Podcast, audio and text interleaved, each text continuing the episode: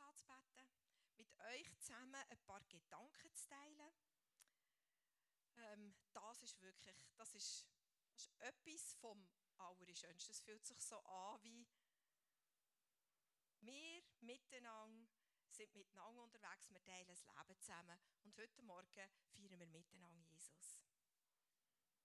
Jeder von uns dreht so vieles. Ganz individuell. Nicht jeder kann das Gleiche wie der andere gut. Und nicht jeder hat Minderstärken gleiche wie der andere. Es kommt mir so vor, manchmal so wie ein Putzli, wo jeder sein Teil reingeht und miteinander stellen wir den Lieb von Jesus dar. Das begeistert mich. Ich, ich bin so begeistert von dem Konzept, das Gott hatte, über Gemein. Wir alle miteinander zeigen Facetten von seinem Lieb. Und er ist da. Und wenn wir ein demütiges Herz haben und ein offenes Herz, dann redet er zu jedem von uns ganz individuell. So wie wir es brauchen. Wir sind in der Serie Hesekiel. Und ich habe hier ein Kapitel verwünscht, um darüber zu predigen, wo ich gerade so im ersten Moment nicht wirklich die unglaubliche Begeisterung hatte, würde ich mal so sagen. Aber etwas hat mich ergriffen. Es hat mich irgendwie daran erinnert oder mir vor Augen gemalt, was für ein kostbares, wunderschönes, enormes Vorrecht dass es ist, in dieser Zeit zu leben, wo wir leben. Wo der Heilige Geist in jedes Herz ausgossen ist. Wo jeder von uns kann Gottes Stimme hören Er sagt, meine Schöfli hören meine Stimme, sie verstößen.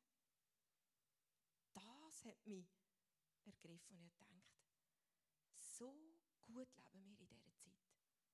Da hätte Hesekiel nicht sagen Der Hesekiel ist von Gott, jetzt mache ich so eine kurze Rückblende, ähm, von Gott eingesetzt worden als Wächter. Gott hat das Bild gebraucht vom Wächter auf dem Turm, der in, die Weite schaut und Sachen sieht kommen, die andere am Boden in der Stadt noch nicht sehen.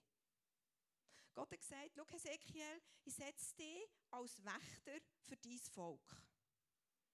Schau in die Weite, schau, dir will ich sagen, was ich sehe.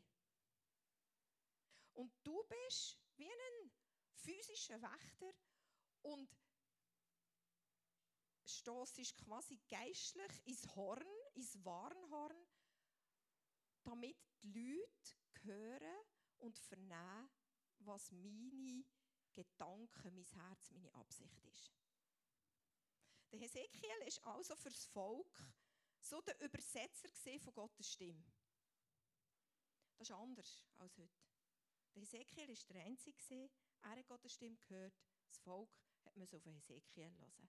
Selber der persönliche Zugang, das direkt ins Herz hineinreden, das war zu dieser Zeit noch nicht. Der Heilige Geist war noch nicht ausgossen über, jedes, über alles Fleisch. Das hat mich mega dankbar gemacht.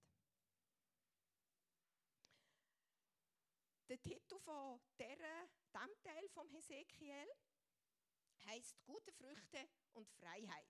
Gerade so auf den ersten Anhieb, als ich das Kapitel gelesen habe, habe ich den Zusammenhang nicht so gesehen. Ich dachte, was jetzt gute Früchte und Freiheit? Und das ist ein Kapitel ähm, über schwierige Sachen. Der Hesekiel, ein paar Déjà-vu hatte ich.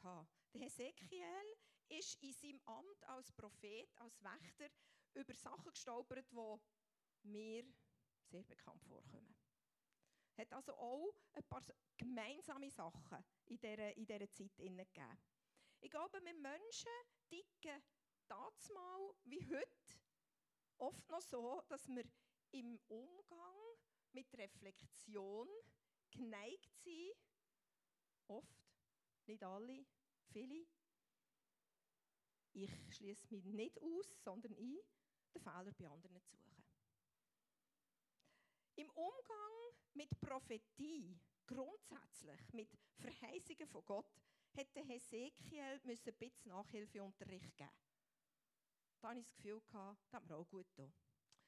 Und der Hesekiel hat wahrgenommen und ein Feedback gegeben über dem Volk, wo ihm, vom Volk, wo ihn hat darauf aufmerksam gemacht dass er auch muss über Verantwortung, über Eigenverantwortung reden Das sind so die drei Punkte. Umgang mit Reflexion, Umgang mit Prophetien, Umgang mit Eigenverantwortung, die wir heute miteinander kurz anschauen. Aber vorher lade ich euch ein zu einem Video. Und das ist, es geht ein Moment, aber ich liebe diese Videos. Es gibt im Fall auf YouTube einige zu einigen biblischen Büchern. Und ich finde, sie bringen eine Botschaft oder eine Herleitung, eine Zusammenfassung so konzentriert auf den Punkt, dass, ich, dass wir das miteinander anschauen. Hesekiel, Teil 1, zusammengefasst vom Bible Project.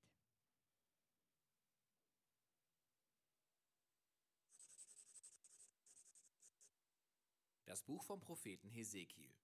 Hesekiel war ein Priester, der gerade in Jerusalem lebte, als die Babylonier die Stadt zum ersten Mal angriffen. Sie verschonten die Stadt zwar, nahmen aber eine erste Welle israelitische Gefangene und führten sie ins Exil. Hesekiel war einer von ihnen. Das Buch beginnt fünf Jahre später. Hesekiel sitzt gerade am Ufer von einem Bewässerungskanal in der Nähe von seinem israelitischen Flüchtlingslager. Es ist sein 30. Geburtstag. Es wäre das Jahr, in dem er in Jerusalem als Priester eingesetzt worden wäre. Und dann hat Hesekiel plötzlich eine Vision. Er sieht eine Gewitterwolke aufziehen und in der Wolke sind vier seltsame Kreaturen mit ausgestreckten Flügeln, die sich berühren. Und jede dieser Kreaturen hatte vier Gesichter. Und dann sieht er vier Räder, eins bei jeder Kreatur. Deren Flügel tragen eine überwältigende Plattform. Und auf dieser Plattform steht ein Thron, auf dem eine menschliche Figur sitzt. Sie leuchtet und ist eingehüllt in Feuer. Und dann versteht Hesekiel plötzlich, was er da sieht. Er nennt es die Erscheinung vom Abbild von Gottes Herrlichkeit. Es ist Gott, der da in seinem königlichen Thronwagen reitet. Das Wort Herrlichkeit heißt auf Hebräisch Kavod und bedeutet gewichtig oder bedeutsam. Die biblischen Autoren benutzen dieses Wort, um die physische Erscheinung von Gottes Bedeutsamkeit zu beschreiben, wenn er sich persönlich zeigt. Die Bilder in dieser Vision ähneln den Geschehnissen im Buch Exodus, als Gott am Berg Sinai erschien. Sie ähneln auch der Darstellung von Gottes Gegenwart über der Bundeslade. Und das ist in Hesekiels Vision am schockierendsten. Was macht Gottes Herrlichkeit in Babylon? Sie sollte über der Bundeslade im Tempel von Jerusalem sein.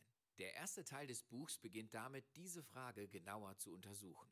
Hesekiel fängt an, Israel der Rebellion zu beschuldigen. Am Anfang spricht Gott von seinem Thronstreitwagen aus zu Hesekiel und beauftragt ihn als Prophet.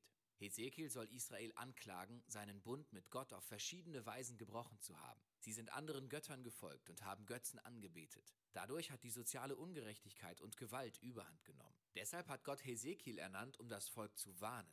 Auf die erste Attacke von Babylon, die auch Hesekiel ins Exil gebracht hat, wird eine zweite folgen. Jerusalem und dem Tempel, einfach allem droht die Zerstörung.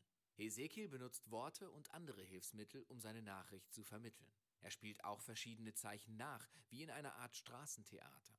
Er geht in die Öffentlichkeit und fängt an, komische Verhaltensweisen an den Tag zu legen, die wie Gleichnisse von seiner prophetischen Botschaft waren. So sollte er zum Beispiel ein winziges Modell von Jerusalem bauen und dann die Attacke auf die Stadt nachspielen. Oder er sollte sein ganzes Haar abschneiden und dann mit einem Schwert zerstückeln. Die extremste Darstellung war seine Rolle als Sündenbock am Tag der Versöhnung. Für mehr als ein ganzes Jahr lag er auf der Seite und er aß, was über Exkrementen gekocht war. Das war ein Zeichen für das eklige Essen, das die Leute während der Belagerung von Jerusalem essen werden müssen. Und am entmutigendsten dabei ist wohl die schlechte Nachricht von Gott an Hesekiel, dass ihm niemand zuhören wird. Israel wird ihn ablehnen, weil es ein rebellisches und hartes Herz hat. Das erinnert an Moses Beschreibung von den Menschen nach den Rebellionen in der Wüste, als er vorhersagte, dass eines Tages das Exil kommen wird.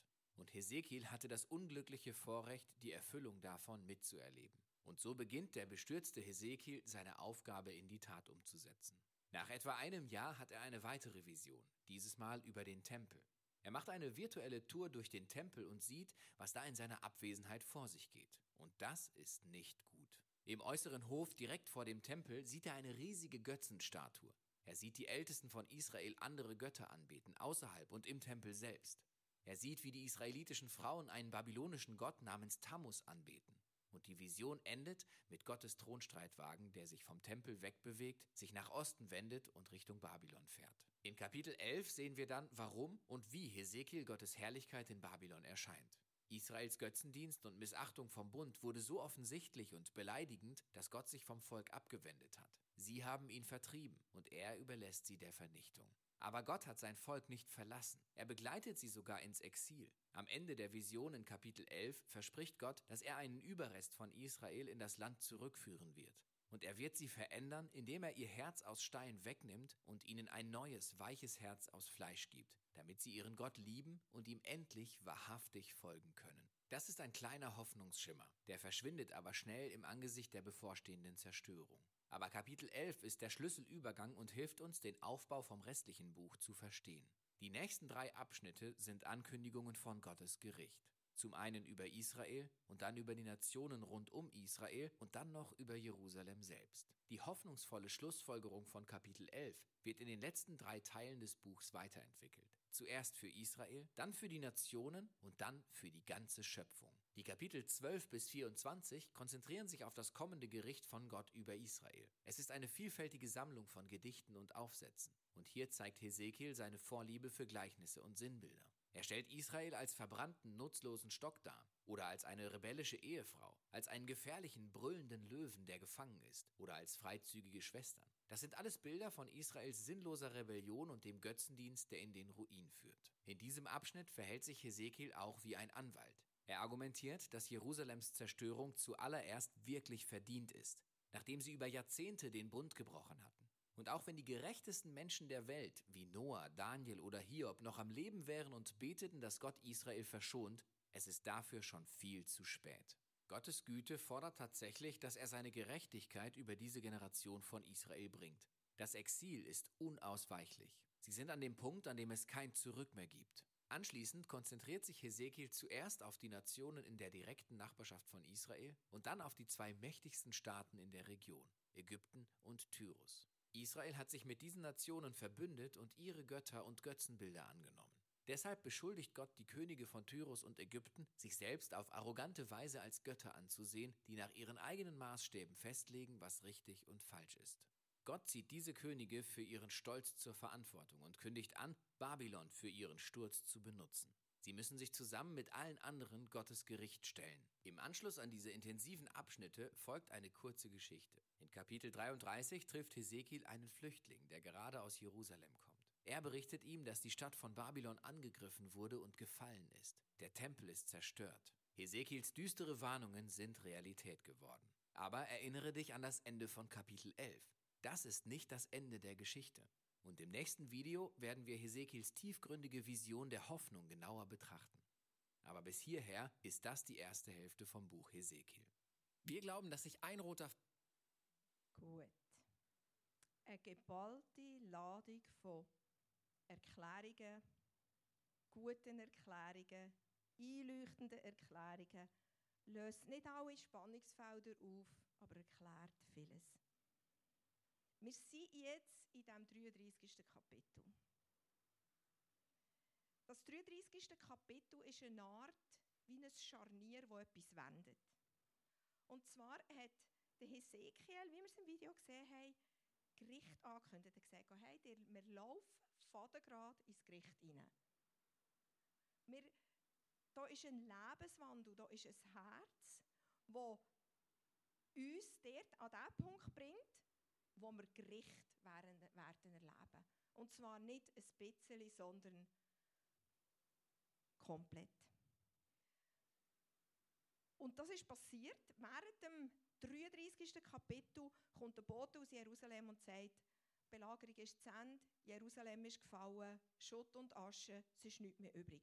Wir können Klagelieder von Jeremia lesen, dort klagt er über das Desaster und also wenn ihr wollt, gute Laune haben und fröhlich leben dann ist das Kapitel kein, ähm, das hilft euch nicht. Das ist wirklich einfach, es ist alles zerstört. Bis an diesen Punkt hat der Hesekiel, der Jeremia, es hat noch andere gegeben, das vorausgesehen. Die Wächter haben gesehen, uh, am Horizont, da braut sich etwas zusammen. Es kommt, es kommt, Gott hat es bestätigt. Und haben dem Volk mit dieser Botschaft eigentlich Gelegenheit gegeben, sich auf das einzurichten. Die sind nicht ungewarnt. Also wenn man das Bild vom Wächter nimmt, der in die Posaune bläst oder in die Trompete bläst und warnt. Das Volk war gewarnt, die haben gewusst, das kommt. Das Schwert wird kommen. Gericht von Gott wird kommen. Das hat verschiedene Emotionen und Reaktionen ausgelöst in diesem Volk. Jetzt kannst du mal die erste Folie mit dem Bibelvers Ezekiel 33, 10 und 11 einblenden. Dort lesen wir nämlich, was Gott zum Hesekiel sagt. Gut, das sollte die dritte Folie sein. Er sagt, und du, Menschenkind, Menschenkind mit dem meint er der Hesekiel, sag dem Haus Israel, dir sagt, unsere Sünden und Missetaten liegen auf uns, dass wir drunter vergehen. Wie können wir denn leben? Genau. Wie können wir denn leben? Wie können wir leben? So spricht zu ihnen, so wahr ich lebe, spricht Gott der Herr, ich habe kein Gefallen am Tod des Gottlosen, sondern dass der Gottlose umkehre von seinem Weg und lebe. So kehrt nun um von euren bösen Wegen. Warum wollt ihr sterben, ihr vom Haus Israel? Das Volk hat gedacht, es macht eigentlich alles keinen Sinn mehr. Wir laufen gerade ins Gericht, jeder wird umkommen, können gar nichts mehr machen. Wir sind eigentlich schon lebendige Tote. Aber Gottes Antwort auf die Frage, wie können wir überhaupt noch leben? Wie soll das noch möglich sein? Hat Gott eine Antwort und die heißt: Es gefällt mir gar nicht, euch alle umzubringen. Das ist nicht meine Absicht.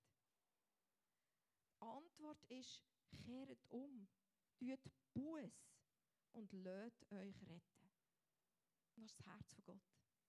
Das Herz von Gott ist nie, hey, die tun so saublöd, jetzt müssen sie einfach mal wissen, wer da der Chef ist. Oder irgendwelche solche Sachen ist nicht das Herz von Gott. Das Herz von Gott trauert über dem und denkt, es könnte so viel besser sein. Ich habe so viel bessere Absichten mit euch. Ich will gar nicht. Lasst euch retten. Es braucht etwas von euch. Es braucht eine Umkehr von euch. Es braucht ein offenes Herz. Es braucht eine Demut von euch. Das Kapitel beschreibt dann, und das hat es für mich so langfädig gemacht und neu auch so mühsam zum Ausbeindeln, es beschreibt dann des Langen und Breiten, was für eine Verantwortung welcher hat. Gott, der Prophet, das Volk, da werden Verantwortungen ausbehandelt und, und erklärt. Kurz zusammengefasst, Gott, habe ich da Folgendes herausgefunden. Der Prophet hat die Verantwortung zu warnen. Sagen, schaut mal, da kommt etwas. Ihr seht, wir sollten Buß tun und umkehren. Das ist ein Prophet seine Verantwortung. Macht er das nicht, dann hat er seine Verantwortung nicht wahrgenommen und steht vor Gott als schuldig da. Die Verantwortung vom Volk wäre, zu hören, zu reflektieren, eine Einsicht zu bekommen und wirklich umzukehren. Das wäre die Verantwortung vom Volk. Was aber das Volk gemacht hat, wie es am Anfang angetönt ist, man hat, man, man, man hat die Verantwortung nicht gesehen. Man hat sie jemand anderem zugeschoben. Aber wir heute alle, das ist vielleicht die Brücke, die ich kurz noch mit einer Klammer schlage zu der heutigen Zeit, auch wenn wir alle den Heiligen Geist heute haben, brauchen wir einander, um Gottes Weisheit wie zusammenzutragen und ein Bild zu bekommen. Im Buch Ezekiel ist der Hesekiel er hat gesagt, so ist es, Gott wird das machen, weil die Faktlage, die Sachlage ist so. Heute haben wir alle den Heiligen Geist im Eingang gesagt und die Frage ist manchmal, bin ich jetzt Wächter oder bin ich jetzt der, der mich reflektieren Wir sind irgendwo beides. Und ist mir dann, ja, das jemandem erklärt. Und währenddem, dass ich hier am Erklären war, habe ich meinen Schlüsselbund gesehen auf dem Tisch liegen. Und der liegt einfach so auf dem Tisch. Und wenn wir jetzt alle ringsum stehen, dann sieht von uns jeder einen Teil aus seiner Perspektive, was da am Schlüsselbund alles ist. Und niemand sieht aus seiner Perspektive den kompletten Schlüsselbund. Das sieht Gott. So. Und wenn wir einander sagen, was wir sehen, was Gott tun will, im Guten, Gott will das, und das spüre da ist der Heilige Geist, der uns dort herführt. Und wir tragen das zusammen, dann gibt das ein komplettes Bild. Und das hat mich, das hat mich wieder so ergriffen, ich dachte, wie gut und schön ist es, dass das Konzept von Gott ist, nicht einer sagt, wie es läuft und was richtig ist, sondern wir haben alle den Heiligen Geist, wir können es alle zusammentragen. Wir haben alle eine Verantwortung, zum Schauen, was hat Gott Gutes verheißen und wo sind wir, vielleicht laufen wir langsam aber sicher ins Kraut raus und müssen vielleicht eine Justierung anbringen. Wir brauchen einander. Wir leben in einer Zeit, wo wir einander brauchen. Und wo jeder etwas beizutragen hat. Vielleicht denkst du, ja, in diesem Buch Hesekiel, oder? Das ist ja ein biblisches Buch und der Hesekiel hat Gottes Herrlichkeit gesehen und, und ist ein großer Prophet gewesen. Da geht es um die ganz grossen Sachen, um ewiges Leben und ewigen Tod und, und um die ganz grossen geistlichen Sachen. Ich habe herausgefunden, im Buch Ezekiel geht es um ganz normale Sachen vom täglichen Leben. Es geht um Verantwortung im Hier und im Jetzt. Der Hesekiel sagt, es ist im Fall nicht Gottes Schuld, wenn dir, und dann zählt er auf, Korruption, ähm, Geld hinten jagen, heisst für mich auch, es ist viel Betrug passiert, es ist Ehebruch passiert, es ist Missbrauch passiert, es sind straube Sachen passiert. Und die Folge von dem hat das Volk an den Punkt gebracht, wo Gott hat gesagt jetzt haben wir den Bund gebrochen. Jetzt kommt Gericht.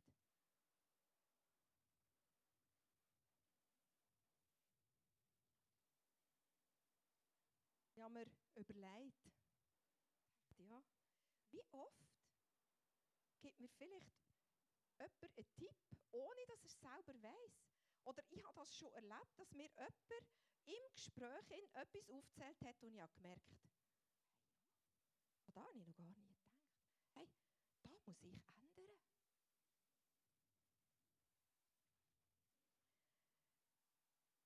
In diesem Kapitel vom Ezekiel geht es um Verantwortung. Es ist nicht Gottes Schuld, wenn ich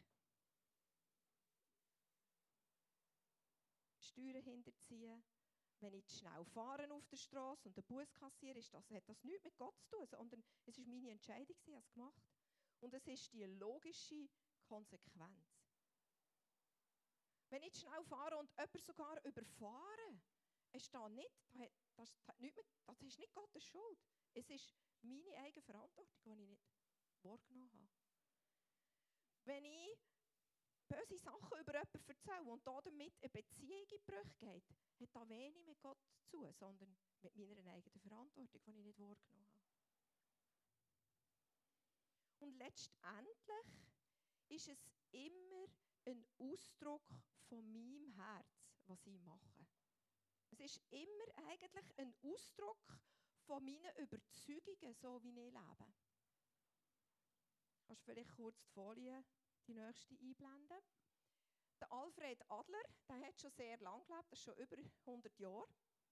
Es war ein Individualpsychologe. Dem sein Menschenbild hat eigentlich in den ganz grossen Zügen mit unserem biblischen Menschenbild gut übereingestimmt. Er sagt, Wenn du willst wissen was du wirklich willst, wohin dir dein Herz wirklich zieht, an was du dein Herz wirklich gehängt hast, dann schau, was du tust. Beobachte dich mal, was du machst. Reflektier mal deine Motivation, wieso du etwas tust. Wenn wir sagen, wir lieben Menschen oder wir lieben Jesus, dann muss das in Taten, in sichtbaren, im sichtbaren Handeln irgendwo eine Auswirkung haben. Wenn du willst wissen was du wirklich willst, woher dein Herz wirklich zieht, was das du wirklich nachfolgst, dann schau mal, was du machst. Nimm das mal unter die Lupe. Habe mich sehr eine krasse Aussage so auf den Punkt gebracht. Und wir kommen später noch dazu. Da widerspricht Jesus in keinster Weise. Mein Verhalten zeigt einfach, was in meinem Herzen ist. Und das Volk, wo der Hesekiel das reflektiert hat, ist das Volk also mäßig begeistert. Sie waren geneigt und haben das auch gemacht. Sie haben den Fehler bei jemand anderem gesucht. Sie haben sogar gesagt, jetzt kannst du die nächste Folie bringen, mega krasse Aussage. Aber das Volk hat gesagt, Gott ist falsch. Er macht es eigentlich. Mega krass, oder? Und dann ist ihnen in den Sinn gekommen, oh, wir tun das noch untermauern und zementieren, dass Gott falsch ist, indem wir eine alte Verheißung vorholen und sagen, Gott hat ja am Abraham mit dem Bund geschlossen und hat ihm versprochen und das Land verheißen und gesagt, das Land ist dein Land. Ich gebe es dir zum ewigen Besitz. Und jetzt sind wir ja nicht eine Einzelperson wie der Abraham. Wir sind ja viele. Wie viel mehr Recht haben wir jetzt, das Land zu bekommen? Das gehört uns. Gott ist falsch. Ich lasse das ein bisschen sacken, weil eigentlich tut es fast weh. Es tut echt weh, wie schräg oder wie heftig wir Menschen in der Lage sind, Gott für Sachen verantwortlich zu machen, die wir eigentlich selber verbockt haben. Das ist Härte. Die strauben Sachen wie Korruption, übers Ohr hauen, Ehebruch, ähm, andere missbräuchliche Sachen, das ist im Volk Israel gelaufen. Und der Wächter hat über viele Jahre Signal gesendet und gesagt, hey, kehret um. Hey, das endet im Desaster. Hey, kehret um. Und jede Weiche oder, oder jedes Warnsignal hat man überfahren und noch ein bisschen zugelegt in diesem Lebenswandel. Und irgendwann ist, ist man in die Wand hineingefahren.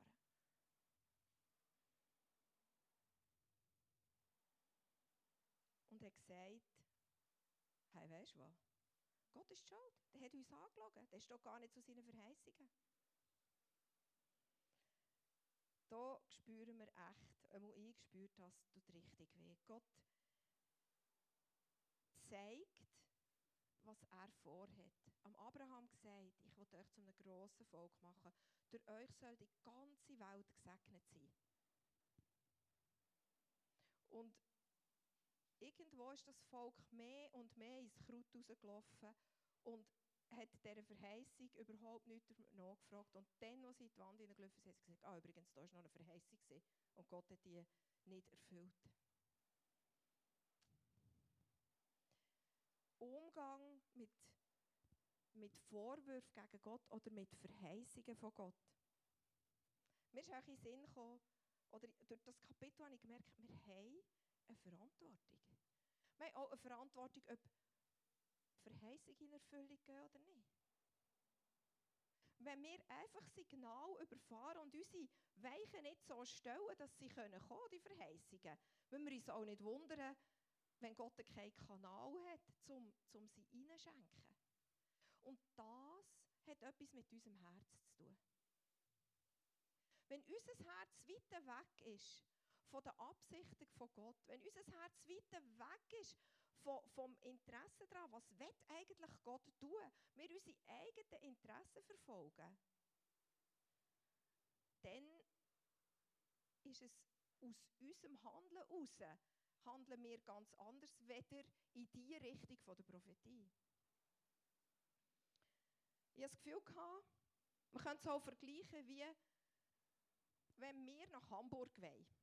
Und wir haben ein Navi oder eine, eine, eine Karte und wir setzen mal einen Punkt und sagen, Hamburg ist unser Ziel. Hamburg ist quasi die Verheißung. Und dann fahren wir mit dem Auto los und biegen bei jeder Abbiegung nach Rom ab. Kannst du dir vorstellen, wo das Land ist? Nicht in Hamburg. Und da, so ähnlich stellen wir es vor. Es steht im Hesekiel 33, 32 und 33, kannst du die Folie vielleicht einblenden. Dort steht, dass das Volk enorm gern am Hesekiel zugelassen. Das hat mich noch erstaunt. Und siehe, du bist für sie wie einer, der Liebeslieder singt, der eine schöne Stimme hat und gut spielen kann. Sie hören wohl deine Worte, aber sie tun nicht danach. Wenn es aber kommt, und siehe, es kommt, so werden sie erfahren, dass ein Prophet unter ihnen gewesen ist. Mir ist in den Sinn gekommen, dass Jesus oder dass der Matthäus Wort von Jesus aufgeschrieben hat, wo eigentlich in die gleiche Richtung mit anderen Worten etwas Ähnliches sagen. Sie sagen, Jesus hat gesagt, drum, wer mein Reden nicht nur hört, sondern auch tut, der gleicht einem Mann oder einer Frau, wo sein Haus auf Fels baut, wo sein Leben auf einen festen Grund baut. Wer nicht nur hört oder nicht nur davon redet, sondern wer auch tut. Dem sein Haus ist auf Felsen gebaut. Und der Felsen ist ein Symbol für Jesus. Die Leute haben Hesekiel sehr gerne zugelassen. Also, wir haben es auch im Video gesehen und du, wenn du den Hesekiel liest, dann spürst du die, die Wortgewandtheit und die gewaltige, eindrückliche Bildsprache, die er hat. Das hat den Leuten gefallen. Aber der Inhalt ist irgendwie wie nicht durch die Rinde durchgedrungen in ihr Herz. Wir gehen an guten Früchten, an, an guten Lebensfrüchten, an, an Verheißungen vorbei, wenn wir uns nicht reflektieren vom Heiligen Geist, aber auch von uns selber. Wenn wir nicht auf die Sachen anfangen schauen, wo Gott Gutes tun auf Verheißungen anfangen schauen. Es gibt einen neutestamentlichen Vers aus dem Johannesevangelium, den können wir miteinander lesen. Ihr seid meine Freunde, wenn ihr tut, tut, was ich euch gebiete. Ich nenne euch von jetzt an nicht mehr Knechte, weil der Knecht weiß nicht, was sie her tut.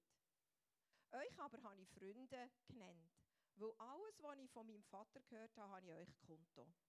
Nicht ihr habt mich erwählt, sondern ich habe euch erwählt.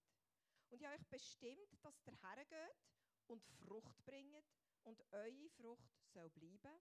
Auf das, warum dass ihr den Vater bittet in meinem Namen, er es euch auch gibt.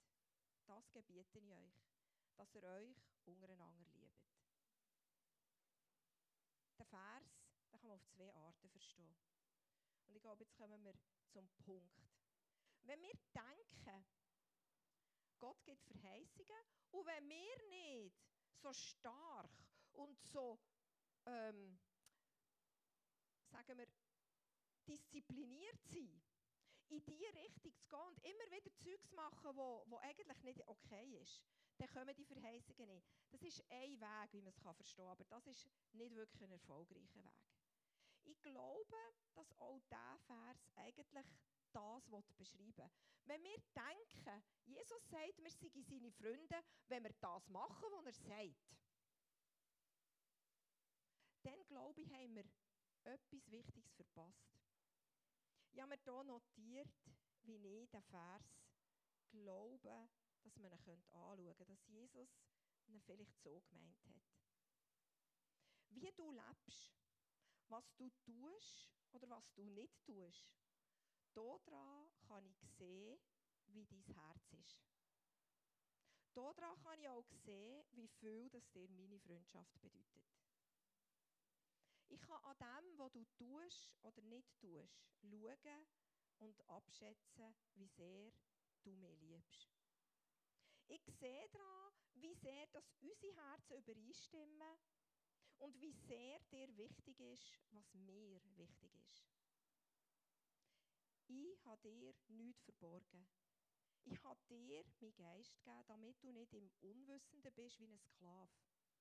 Ich habe alles offengelegt und transparent gemacht.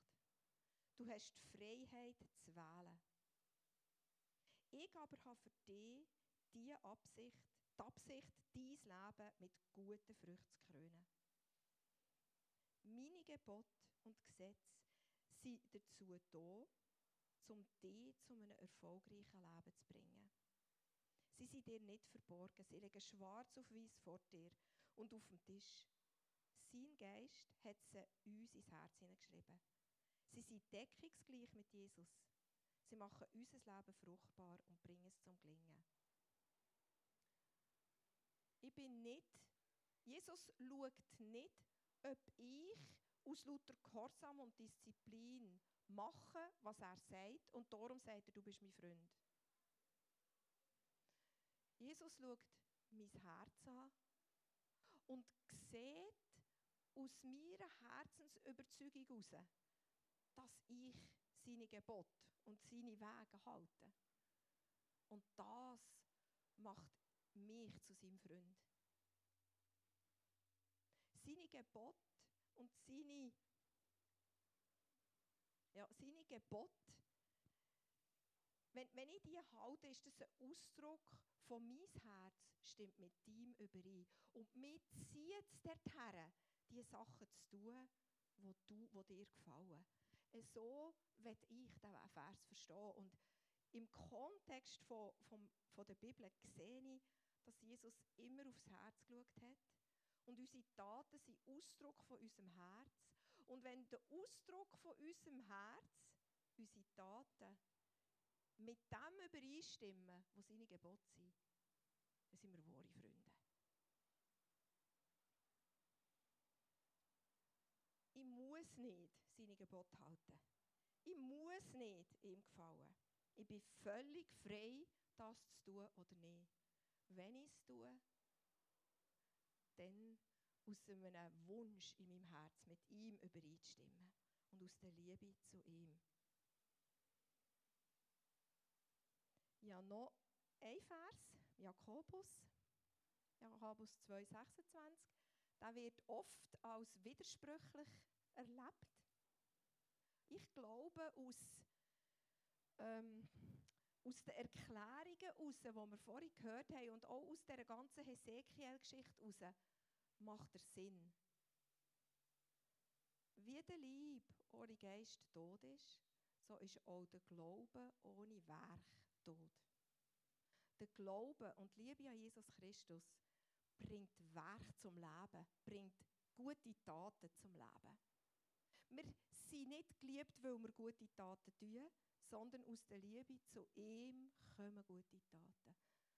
Mit anderen Worten, eben ein lebendiger Glaube, eine lebendige Beziehung mit Jesus bringt gute Taten oder gute Früchte hervor. Mit dem werde ich meine Gedanken zu Ende bringen. Es wäre schön, wenn wir noch ein bisschen Musik könnten haben und vielleicht einfach über, über diese Sache, über das, was wir jetzt gehört haben, reflektieren. Vielleicht auch ein bisschen in unser Herz hineintauchen. Mach mal deine Augen zu. Tauch mal in dein Herz hinein und frag mal den Heiligen Geist, Heiliger Geist. Gibt es Sachen, wo ich wie einfach nicht mit dir übereinstimme, weil ich es noch nicht verstanden habe?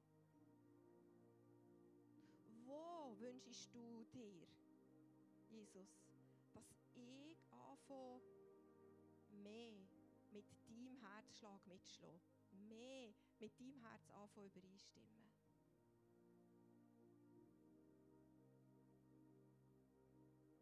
Und wir legen jeden Druck ab. Jeden Leistungsdruck ab. Sagen, mit Leistungsdruck, wo die nichts zu tun haben. Gebote halten sollen aus Liebe geschehen. Und wenn es mir nicht gelingt und mir die Liebe fehlt, dann komm du jetzt und füll mein Herz auf. Dass mein Herz frei wird, aufgefüllt wird, das zu tun, was du liebst. Die Sachen so zu sehen, wie du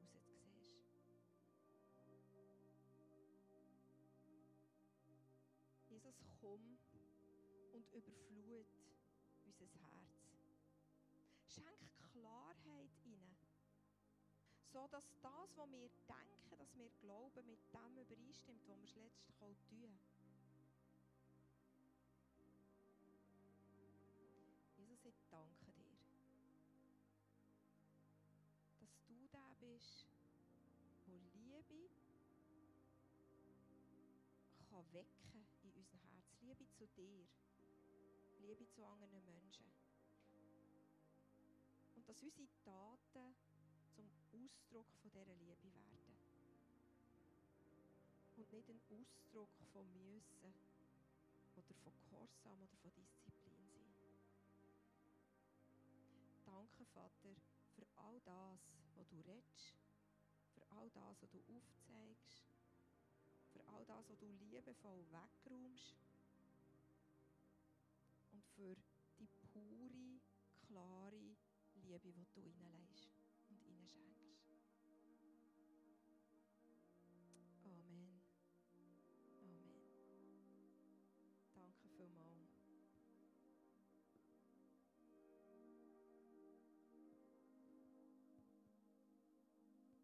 Danke, Lisette. Wir neigen uns langsam so ein bisschen dem Ende zu von dem Gottesdienst. Ich gebe aber noch zwei Informationen weiter. Und zwar habt ihr es im Mail schon gelesen vom Silvan, und hat glaube schon mal erwähnt. Wir haben nächste Woche am Sonntag, am 17. September, auf dem Homberg Allianz Gottesdienst. Das heisst, wir haben mit den Kirchen, also mit der reformierten Kirche von Menzig und von Rheinach, wie so ein ja, Zusammenschluss, halt eben die Allianz Gottesdienst. Und wir sind auf dem Homberg oben bei jedem Wetter. also ja, wir sind jetzt mal gespannt, wie das Wetter wird. Wir hoffen, es wird gut. Wir können auch dafür beten, aber dort äh, wäre es einfach auf die Zähne, auf dem Homberg oben. Genau. Und am äh, Samstagabend, also am 16.09., haben wir noch wir wollen eben nicht mehr Teens-Gottesdienst sagen, sondern wir haben einfach einen Abendgottesdienst hier im Louvre auf die 19.30 für Teenager, aber auch für junge Erwachsene. Genau, also tun es gerne weitergeben. Ähm, wir sind eben von der Youth Group da, von der Jungsten werden, glaube auch die Leute da sein zum Teil, genau. Und wir freuen uns mega, einfach da wieder dürfen, ähm, ja, einen Abendgottesdienst zusammen zu machen, genau, und da wirklich einfach Gott erleben und ja. genau. Dann äh, eben haben wir da hinten eben noch ähm, Kaffeemaschine, falls ihr irgendwie einen Kaffee wollt oder eben noch die Leute, um miteinander ein bisschen austauschen. Und dann wünsche ich euch wirklich noch einen ganz gesegneten Sonntag und einen richtig guten Wochenstart in die neue Woche. Genau, sind ganz fest gesegnet. Danke. Tschüss zusammen.